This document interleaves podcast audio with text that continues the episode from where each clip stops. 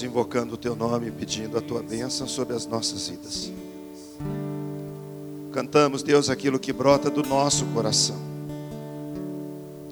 declarando que nós anelamos ter o Senhor. Obrigado, Senhor, por esse momento onde nós podemos trazer no altar um pouco daquilo que o Senhor tem confiado a nós. O Senhor tem sido nosso Deus provedor, o Senhor tem sustentado nossas vidas, não tem faltado o que comer, o que vestir, o Senhor tem cuidado de nós. Tudo isso por causa da tua bondade e fidelidade. E agora, Pai, quando vamos estar meditando na tua palavra, pedimos que o Senhor venha falar o nosso coração outra vez. Abre, Deus, a nossa mente, dá-nos compreensão, ó Deus, da tua palavra e ajuda-nos, Senhor, a sermos praticantes dela. Recebe a nossa adoração e o nosso louvor. Nós oramos em nome de Jesus. Amém. Quero convidar você a abrir a sua Bíblia em João 14.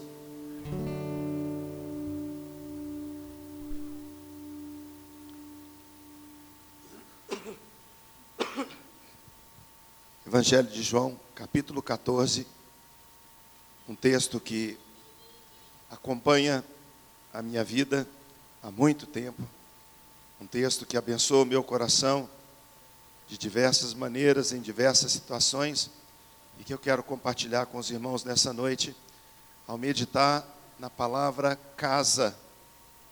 Nós temos conversado com a igreja ao longo desse tempo sobre eu amo a minha igreja. E quando nós falamos de igreja, tenho falado também reiteradas vezes que igreja não é o edifício, igreja são as vidas. E a igreja começa na nossa casa. A igreja começa nos nossos lares. A gente precisa entender que nós somos aqui aquilo que nós começamos a ser no nosso próprio lar. Nós refletimos aqui na igreja, quando nós nos reunimos nesse ambiente de comunhão, nós refletimos aquilo que nós somos no nosso lar. A nossa vida de devoção a Deus aqui, quando nós cantamos, é o mesmo padrão, ou deveria ser o mesmo padrão, daquilo que acontece conosco na nossa casa o tempo que separamos para a oração, o tempo que gastamos debruçados na palavra de Deus, buscando relacionamento com o Espírito Santo, tudo isso é reflexo daquilo que acontece no nosso lar e depois vivemos a realidade a nível de igreja. Quando então nós falamos, eu amo a minha igreja, nós estamos dizendo que nós amamos a família, nós amamos o lar, nós amamos as nossas casas, os nossos ambientes onde estamos inseridos.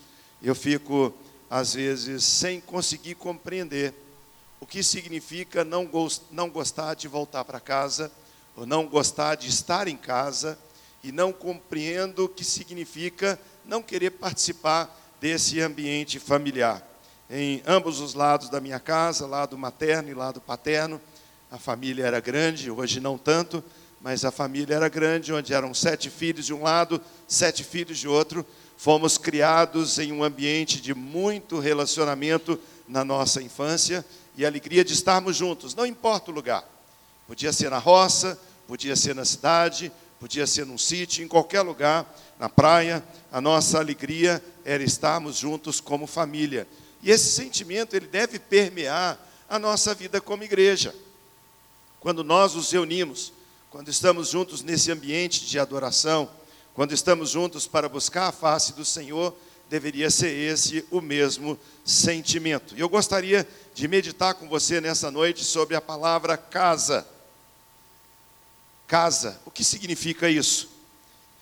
Palavra grega para casa, oikos, oikos, significa habitação, local de residência ou família. Casa na palavra de Deus, o Novo Testamento tem esse sentido completo de um lugar seguro, um lugar de habitação, um lugar de moradia, um teto, um lugar onde estamos juntos, mas acima de tudo, um lugar onde mora gente, onde existe relacionamento familiar. E eu quero pegar esse texto que Jesus disse, para a gente meditar e depois falar um pouquinho sobre casa. Não se turbe o vosso coração. Credes em Deus, crede também em mim, disse Jesus.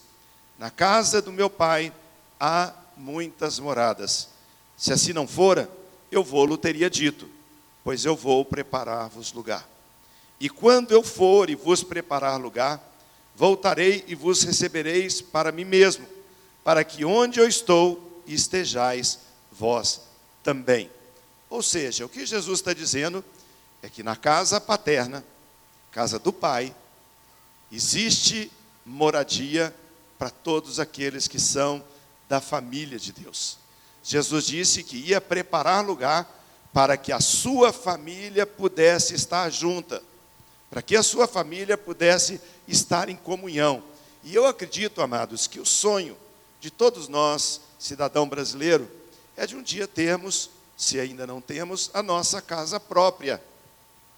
A gente luta, a gente vê as pessoas batalhando ao longo da sua existência para dizer: agora eu tenho um teto, agora eu tenho uma casa, agora eu tenho uma morada, um lugar onde eu possa estar com a minha família. E não importa se essa casa tem vários cômodos, se ela é uma casa muito bem acabada, pode ser uma casa muito simples, mas ela é um lar, ela é uma habitação, ela é de fato esse, de fato esse oikos que a Bíblia fala, onde existe relacionamento. Nós temos a possibilidade, como igreja, de estar relacionando com pessoas que moram em uma casa muito simples. E temos oportunidade também de visitar e estar relacionando com pessoas que moram em casas muito lindas. Essa semana eu fiz visita ao longo da semana, eu pude visitar um irmão que está fazendo tratamento de câncer na próstata. Ele foi taxista, um homem que trabalhou a vida inteira, mora numa casa tão simples tão simples. Um lugar tão humilde. Eu fui lá com o Charles e com o João, fomos fazer uma visita, mas você chega lá, tem um cafezinho gostoso. Tem um momento ao redor da mesa onde você conversa e consegue compreender um pouquinho o que significa um lar. O homem está enfermo, está doente, está numa fraqueza e falou: Pastor, eu não consigo comer nada, tudo que eu como eu estou vomitando, até a água que entra está saindo, eu estou muito mal. E a gente foi lá, tivemos com ele naquele lugar que nós chamamos de casa, aquele lugar que nós chamamos de habitação, aquele lugar que chama moradia. Eu não sei nem se ele é proprietário daquele lugar ou se ele é o inquilino, mas ele é um lar, não é, Charles? Ali é uma casa. Fiz uma visita com a Suzana também, numa outra família, uma casa que é uma mansão. Uma casa maravilhosa, que também tem o mesmo objetivo o mesmo propósito: moradia. Ali tem gente, ali tem vidas, ali tem família, ali tem aquele ambiente de alguém que quer voltar para casa, estar junto com os seus queridos. Pois bem, a Bíblia relata ao longo da jornada de Cristo muitas coisas que aconteceram no meio da multidão. Você encontra no Evangelho de Mateus, capítulo 9, 35 e 36, dizendo que Jesus encontrava com as multidões e se compadecia delas. Nós encontramos Jesus falando do reino de Deus na beira da praia. Nós encontramos Jesus falando a respeito do reino de Deus ao longo do seu caminhar, saindo de uma cidade indo para outra, mas nós encontramos também, e é isso que eu quero meditar com você nessa noite, coisas incríveis que aconteceram em uma casa. E o meu desafio para você, depois que nós terminarmos esse momento de compartilhar a palavra, é que a sua casa seja uma casa como essas que nós vamos falar casas que receberam a presença e o poder de Deus. Primeiro ponto que eu quero abordar, que casa é um lugar de celebração e alegria. Porque casa é lugar de ter de volta aquilo que nós buscamos. Eu escolhi dois, dois textos que se encontram no Evangelho de Lucas, você não precisa abrir. Lucas capítulo 15 fala sobre a ovelha perdida. Um homem tinha 100 ovelhas. De repente, quando ele olha o seu aprisco, ele vê que só se reuniram 99. Está faltando uma. Ele deixa aquelas 99 no aprisco e sai à procura da sua ovelha. A Bíblia nos fala que depois que a encontra, ele volta para casa e a Bíblia diz: no versículo 6, dizendo: Quando a ovelha perdida foi encontrada, foi naquela casa que os amigos celebraram com aquele homem o encontro da sua ovelha. Ele podia ter celebrado em qualquer lugar, mas a Bíblia nos mostra que ele celebrou e convidou os seus amigos para celebrar com ele o retorno da ovelha perdida. Casa é lugar de alegria, casa é lugar de celebrar a vida. A gente encontra isso também mais adiante em Lucas, no capítulo 15, versículo 24, que fala sobre o filho pródigo. Filho mais velho vira para o seu pai e fala: Pai, adianta a minha parte da herança que eu quero ir embora. Tinha dois filhos. Esse filho pega a sua parte, sai pelo mundo afora, e à medida que ele vai se afastando do seu pai, ele vai perdendo tudo que tinha naquela jornada. Passado um tempo, já não tinha mais nada. Pensa consigo mesmo: vou voltar para a casa do meu pai. Lá é um lar. Lá é uma casa que me acolhe. Lá eu tinha comida, lá eu tinha onde morar, lá eu tinha proteção da família. Vou voltar para minha casa. A Bíblia diz que o pai estava à beira do caminho, todos os dias olhando e aguardando isso acontecer, quando ele vê o seu filho se aproximando de longe. A Bíblia nos diz que ele vai na direção do seu filho e ele toma algumas atitudes muito interessantes. Ele manda colocar um anel no dedo do filho, mostrando a sua filiação. Você faz parte dessa casa. Manda colocar vestes novas, manda colocar sandálias, manda fazer uma festa. E a Bíblia fala no versículo 24, dizendo que naquela casa pôde ser ouvido música e ver danças, porque o filho perdido tinha voltado para casa. Meu irmão, a sua casa é lugar de alegria. Sua casa é lugar de celebração. Casa onde existe a presença de Deus é casa aonde nós podemos celebrar a vida. Casa também, pela palavra de Deus, é um lugar de cura. Eu podia ter escolhido inúmeros textos, mas aqui eu anotei dois apenas. Na casa de Simão o leproso. Ó, quando Jesus veio à casa de Simão e de André, ali ele curou a sogra de Pedro. Ela estava com febre alta e doente, e ela foi curada. Quando Jesus entrou na casa de Jairo, a sua filha de 12 anos já tinha morrido. E a Bíblia nos diz que Jesus entra naquele aposento, junto com o pai e alguns discípulos, e dá uma ordem dizendo: Talita, cume, levanta. A Bíblia nos fala que aquela menina que havia morrido, ela retornou à vida. E foi numa casa em Cafarnaum que Jesus é seguido por dois cegos. E ali, dentro daquela casa, eles encontram o que buscavam. Isso está em Mateus capítulo 9, versículo 28. Naquela casa, Jesus restaurou a visão daqueles dois cegos. Casa é lugar de gratidão. Na sua casa você pode experimentar alegria. Na sua casa você pode experimentar cura. Em vários lares que nós participamos, nos envolvemos, em células que nós vamos, a gente encontra pessoas dando depoimento, declarando que naquela reunião da semana passada, ou no culto que tivemos ontem, ou na celebração de alguma coisa aqui em casa, o Senhor nos visitou e houve cura. Mas casa também é um lugar de gratidão. Na sua casa, existe gratidão? ou existe murmuração? Na casa do filho de Deus, é um lugar onde se manifesta um coração grato. Grato por uma manhã que chega e a misericórdia renovou. Grato por um dia que se encerrou depois de muita labuta, muita luta, muita dificuldade. Grata pelos filhos que chegaram em casa depois de um dia de escola e de trabalho grato pelo marido que trabalhou, viajou, a esposa que teve fazendo alguma outra coisa fora, e agora a família está reunida. Casa é lugar de gratidão. A Bíblia nos fala em Mateus capítulo 26 que foi na casa de Simão leproso que uma mulher ungiu Jesus Cristo com um perfume muito precioso. O que ela queria fazer? Ela queria demonstrar a sua gratidão quebrou um perfume que valia o trabalho de um ano, jornada de um ano de trabalho. Ela quebrou, e a palavra de Deus nos fala que na casa de Simão, o leproso, não mais leproso, porque já conhecia o poder de Jesus Cristo. Mas nessa casa, uma mulher entra, quando Jesus está à mesa com os discípulos, e ela pega um perfume e unge Jesus Cristo. E numa situação semelhante a essa, escrita em Lucas capítulo 7, 36, um dos textos mais lindos da Bíblia, diz que foi na casa de um fariseu que convidou Jesus para entrar na sua casa, para jantar com ele.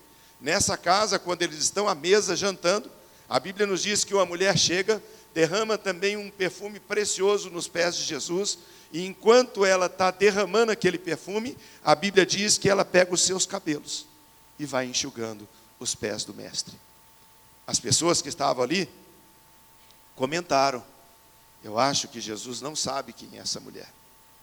Acho que ele não consegue entender que ela não é uma mulher digna, não é uma mulher louvável que está fazendo isso. Mas a Bíblia diz que Jesus falou com eles: Eu entrei na sua casa, você não lavou meus pés. Eu cheguei aqui, você não me deu nenhum atendimento de honra. E essa mulher lava os meus pés com, seus, com o seu perfume e enxuga com os seus próprios cabelos as lágrimas daquela mulher pecadora. E o seu cabelo serviram para aquele momento. Sabe por quê? Numa casa é um lugar onde acontece gratidão. Quando você se reúne em casa com os seus, você lembra de agradecer a Deus por tudo que Ele fez e tem feito? Pelo livramento, pelo cuidado, pela bondade. Mas casa é um lugar de perdão e salvação. Muitas vezes nós achamos que salvação ou encontrar-se com Cristo ter uma nova vida com Deus acontece só mesmo num culto em uma igreja.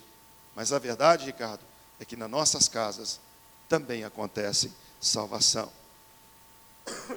A Bíblia nos diz em Marcos capítulo 2 que Jesus estava pregando numa casa em Cafarnaum, quando quatro amigos levam o seu amigo paralítico numa maca. Ali não consegue entrar, a casa está muito cheia. Mas eles observaram que tinha um lugar aberto onde eles poderiam ter a feliz ideia de descer o paralítico até a presença do Senhor. E foi o que fizeram. Amarraram a maca, colocaram corda nos quatro cantos, e os quatro amigos vão descendo aquele paralítico até a presença do Senhor.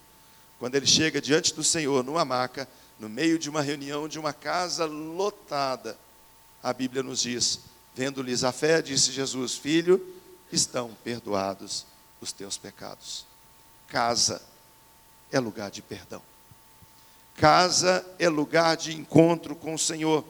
A palavra de Deus nos fala que também foi na casa de Zaqueu, Lucas capítulo 19, que Jesus, depois de ir na sua casa, depois de falar, Zaqueu, desce da árvore, convém que eu vá na sua casa, a Bíblia nos fala que naquela casa Jesus disse: Hoje entrou salvação na sua casa.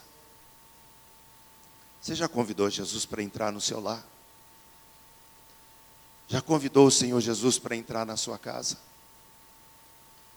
Já apresentou para Ele todos os cômodos do seu lar e dizer: O Senhor reina aqui. Essa casa pertence a Jesus.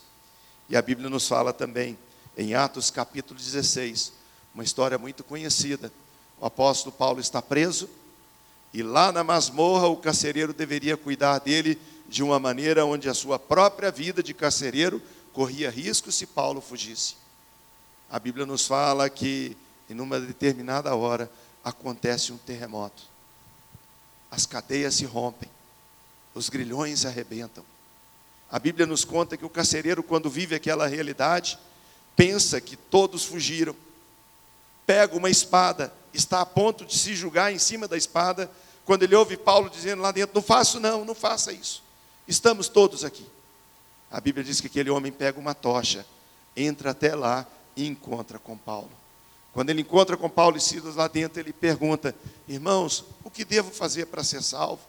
O que eu tenho que fazer para ser salvo? Jesus diz a ele: crê no Senhor. Paulo diz a ele: crê no Senhor Jesus e será salvo tu e a tua casa. E o texto que a gente encontra em Lucas 16, 34, diz que o carcereiro recebeu Paulo em sua casa e ali todos os seus foram batizados, recebendo Jesus como Senhor e Salvador. Sabe, queridos, casa é lugar de salvação. desde que eu me lembro por gente, desde que eu me lembro como menino, adolescente, a casa dos meus pais era uma casa onde acontecia cultos. Desde a nossa infância nós nos lembramos da nossa casa aberta para receber a ministração da palavra. Desde que a gente era criança, a gente se lembra disso, da nossa casa ser um lar aonde pessoas são convidadas para ouvirem falar do amor e do perdão do nosso Senhor e Salvador Jesus Cristo. Casa também é um lugar de comunhão. A hospitalidade atrai a presença do nosso próprio Deus. A Bíblia nos fala em Marcos capítulo 14 que Jesus vira para os seus discípulos e fala assim: vocês vão entrar na cidade, vão encontrar com um homem, sigam esse homem. Parece até charada que a minha esposa faz com meu netinho. Começa a colocar aqueles. É, é, dica número um, dica número dois. A dica número um é: entra na cidade e você vai encontrar um homem. Encontrando esse homem, siga até onde ele entrar. A casa que ele entrar, diga ao dono da casa: o mestre deseja fazer aqui a sua ceia, celebrar a Páscoa. Aquele homem nunca tinha ouvido falar de Jesus.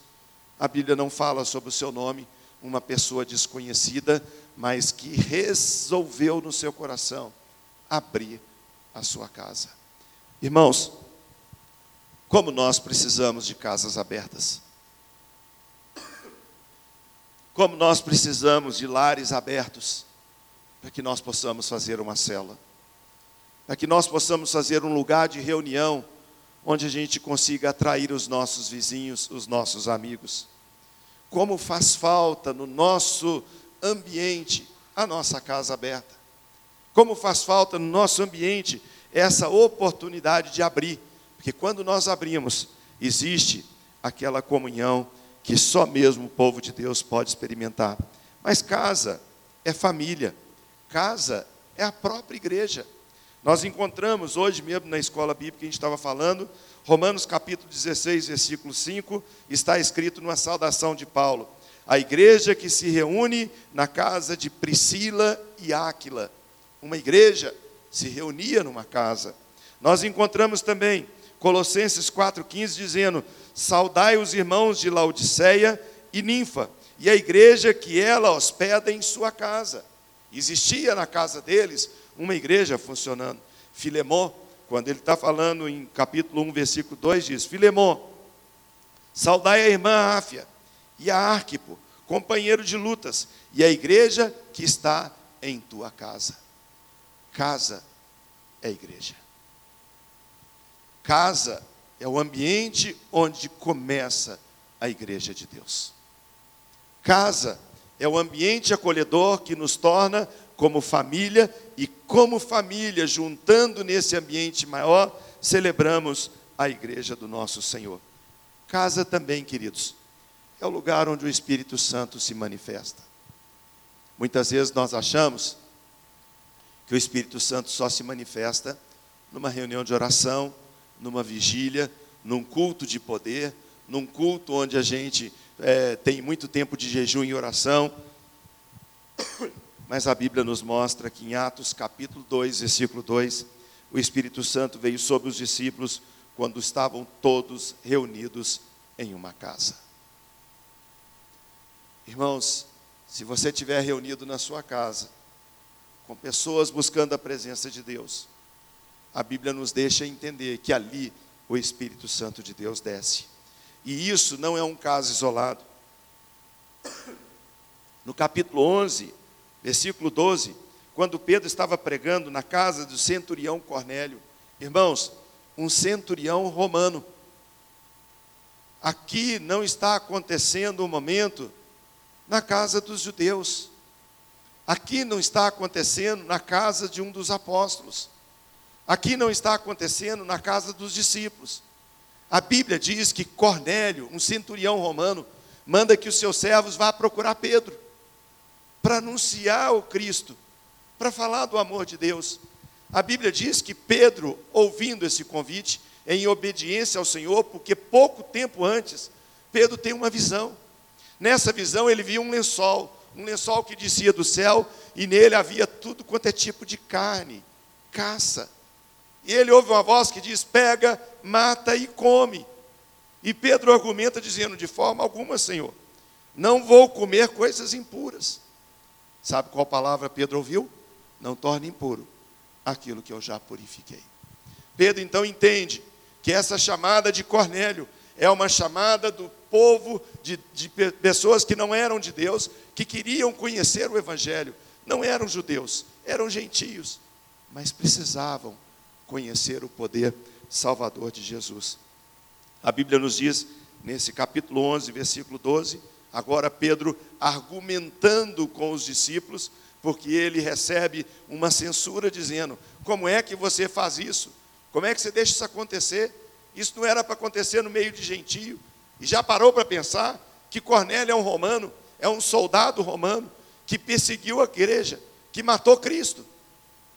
Aí Pedro começa a justificar: olha, eu não sei explicar para vocês, mas os mesmos dons, a mesma unção, o mesmo poder, o mesmo descer do Espírito, que aconteceu em nós quando estávamos reunidos em Jerusalém, está agora acontecendo na casa de Cornélio. Sabe por quê, amados? A sua casa pode ser o lugar onde o Espírito Santo se manifeste. O seu lar pode ser um lugar onde o poder de Deus venha sobre a vida daqueles que você convidar para estar presente. Casa é um lugar onde, até sem saber, nós recebemos anjos. Está escrito em Hebreus capítulo 13, versículo 2: Não negligencieis a hospitalidade, pois alguns, praticando-a, acolheram anjos em sua casa. Quer receber uma visita do céu? Quer receber a presença do Senhor na sua casa? Quer receber uma visita celestial? Abra o seu lar. Faça cultos na sua casa. Faça devocional com seus filhos. Ore junto com a sua esposa. Ore com seus pais. Abra sua casa para cultuar e bendizer o nome do Senhor, porque fazendo dessa forma, o seu lar pode ser um oikos, uma habitação, um local de residência, local de uma família, mas também um local da visitação do próprio Deus. Voltando ao texto inicial, Jesus prometeu preparar-nos uma morada. O Senhor sabe o que isso significa. O Pai, através do seu Filho, se manifesta na terra e declara para que todos nós possamos saber, conhecer e lembrar que o desejo do Pai é levar-nos de volta para a sua casa. Irmãos, quantos textos na Bíblia encontramos quando nos dão referência de que essa não é a nossa pátria, que nós somos peregrinos nessa terra, que nós somos passageiros nessa vida, e mesmo lendo, mesmo entendendo, mesmo conhecendo, ainda não deixamos entrar no nosso coração a realidade de que tudo aquilo que nós conseguimos nessa vida vai ficar aqui. Que nenhum de nós, por mais poderoso que seja, por mais próspero que seja, vai levar absolutamente nada dessa vida. Já disse: nu eu vim a este mundo, nu eu voltarei. Nenhum de nós vai levar absolutamente nada dessa vida. O que, que nós podemos fazer então? Com o dom, talento, patrimônio, com os bens, com aquilo que nós produzimos através do nosso trabalho, através do nosso esforço, nós podemos e devemos sim abrir os nossos lares, investir na nossa família, abrir de tal forma que pessoas possam vir e conhecer o nosso Jesus Cristo como Senhor e Salvador. Hoje, nós podemos afirmar: Jesus habita em nós. Mas haverá um dia que nós habitaremos com Ele. A palavra de Deus nos diz que num determinado momento, soado a trombeta de Deus, haverá som de trombeta. O som da trombeta significa o momento da chamada. A palavra de Deus nos diz que os mortos em Cristo ressurgirão primeiro, e depois nós, os que estivermos vivos, seremos arrebatados para o encontro com o Senhor nos ares. e seremos levados para a nossa casa eterna. A casa que Jesus Cristo prometeu, quando ele disse: Na casa do meu Pai tem muitas moradas. Mas sabe, queridos, quando Jesus disse isso aos seus discípulos, Tomé falou para ele: Mas Senhor, como é que nós vamos acertar o mapa? Como nós vamos acertar o caminho? Como é que nós vamos acertar a direção dessa casa? Como é que nós vamos fazer para ir para esse ambiente? Jesus disse a ele: Eu sou o caminho, eu sou a verdade, eu sou a vida. Ninguém vem ao Pai, ninguém vai para as moradas eternas, se não for por mim. Queridos, as pessoas que nos cercam precisam ouvir isso. Os nossos parentes precisam ouvir isso. Os nossos colegas de trabalho precisam ouvir isso. Os amigos do esporte, aqueles que fazem parte do nosso dia a dia, precisam ouvir isso. Porque quem não receber Jesus Cristo como Senhor e Salvador, não irá para as moradas que Ele preparou. E nós seremos corresponsáveis por isso. Então, amados, é hora de pensarmos que o lugar onde atuamos, o ambiente onde moramos, a família onde estamos, o lugar onde trabalhamos, a escola que frequentamos, tudo isso é uma estratégia do nosso grande Deus para nos inserir nessa sociedade, para que nós possamos dizer que Jesus Cristo é o caminho, a verdade e a vida, que ninguém vai ao Pai a não ser por Jesus. Casa tem tudo a ver com a igreja. Casa tem tudo a ver com família. Família tem tudo a ver com a igreja. Por isso nós podemos nessa noite profetizar, como disse Josué em 24, versículo 15. Escolhem quem vocês vão querer servir. Ou os nossos deuses, ou os deuses que os nossos pais serviram da além do Eufrates, ou o nosso Deus de Israel, quem nós queremos seguir? E ele diz: vocês podem escolher quem servir. Eu e a minha casa, eu e a minha casa serviremos ao Senhor. Sabe, amado, o seu filho não vai vir para a igreja se ele não ver que a sua casa é uma igreja. A sua esposa não vai querer entrar nesse ambiente, o seu marido, o seu pai, seu irmão não vai querer participar disso que nós participamos, se você não for na sua casa a igreja do Deus vivo. Se você não for no seu lar essa realidade, porque nós somos aqui o que nós somos lá. Nós refletimos aqui o que é a nossa essência no nosso lar. O vocabulário que falamos, as músicas que ouvimos, a maneira como lidamos com as pessoas, vai ser reflexo aqui na igreja. Por isso, e talvez por isso, muitos dos nossos amados não querem saber de igreja. Irmãos, os livros que mais são escritos nos nossos dias hoje, ou em grande número escrito, falam sobre desigrejados, pessoas que estão frustradas com o ambiente da igreja, pessoas que estão frustradas com o ambiente que nós chamamos de casa de Deus. Convidamos, às vezes, um filho, convidamos alguém da nossa casa, o irmão fala: Vamos à igreja? Não quero. Prefere ficar na sua casa, ver numa televisão, fazendo coisa nenhuma, do que estar aqui como nós estamos nessa noite, celebrando ao Senhor. E casa tem tudo a ver com a igreja. Igreja tem tudo a ver com família. Família tem tudo a ver com Deus. Curva a sua cabeça, feche os seus olhos e vamos orar.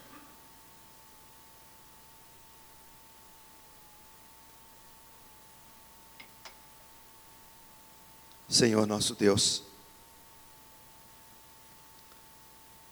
por algum motivo, alguns motivos, alguns de nós não têm experimentado esse ambiente acolhedor, esse ambiente seguro, esse ambiente de habitação, esse ambiente de moradia, que é a nossa própria casa. Temos visto Deus dos nossos dias pais saindo de casa. Temos visto história de filhos deixando o seu lar. Temos perdido esse lugar de comunhão. Temos perdido esse lugar onde o Espírito é derramado. Temos perdido esse lugar de celebração e alegria. Temos perdido esse ambiente de cura, cura da alma, cura do corpo, cura da mente. Temos perdido, Deus, esse ambiente de gratidão. Temos vivido muito mais um tempo de lamúria e de murmuração. Mas Jesus está falando ao nosso coração nessa noite que Ele veio preparar lugar para nós. E que esse lugar, ó Deus, é o lugar onde Ele reina. Encontramos Jesus em vários lares entrando e milagres acontecendo. Encontramos, como vimos nessa noite, vários lugares onde Jesus entrou e houve salvação. Encontramos vários momentos onde Jesus entrou e houve comunhão. E nós queremos pedir, Deus, que assim seja no nosso lar também. Quando declaramos eu amo a minha igreja, nós podemos declarar eu amo a minha casa. Pai, levanta aqui nessa noite pessoas que intercedem pelos seus lares. Pais que dobrem os seus joelhos pelos seus filhos. Filhos que clamam dia e noite pela conversão dos seus irmãos, maridos, esposas intercedem pelo seu cônjuge. Quanta luta, Deus, quanta dificuldade, quantos lares destruídos. Uma sociedade que prega uma mudança, uma sociedade moderna que prega tudo menos o valor do lar aonde família já não é mais o conceito original da Bíblia, onde um homem e uma mulher constroem uma família. Hoje encontramos tanta deturpação nessa área. E talvez Deus, pela nossa omissão, pelo nosso modelo de estar calado e achar que a gente não deve interferir na vida de ninguém, nós também sejamos participantes de tantos lares desfeitos. Pai, que nós possamos dizer, como disse Josué: Eu e a minha casa serviremos ao Senhor. Agora, Deus, quando estamos retornando para nossa casa, quando estamos voltando para o aconchego do nosso lar, quando estamos voltando, Deus, para nossa morada, volta conosco, Deus, e abençoa o lar de cada um de nós. Abençoa cada família aqui representada abençoa cada casamento, abençoa nossas famílias, Senhor. Que o amor de Deus, o nosso Pai, maravilhosa graça de Jesus e o poder do Espírito Santo seja com cada um de nós, hoje e sempre. Amém. O Senhor te abençoe. Tenha uma semana de vitória. Convide quem está do seu lado para tomar um cafezinho aqui no salão e tenha uma noite na paz do Senhor.